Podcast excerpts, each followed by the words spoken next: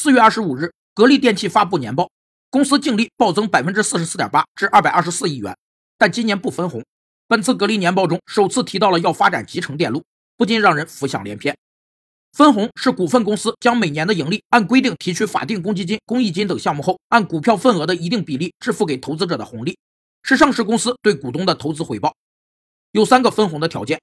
首先，派发现金必须是公司当年有利润，且已弥补和结余递延亏损。已扣除法定公积金和公益金。其次，派发新股除满足第一项外，还要公司前次发行股份已募足并间隔一年，且最近三年财务会计文件无虚假记录。公司预期利润率可达到同期银行存款利率。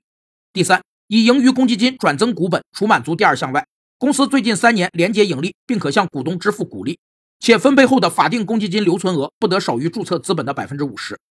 回顾格力的历史数据，上市二十二年分红十九次。从二零零七年起，已连续分红十年，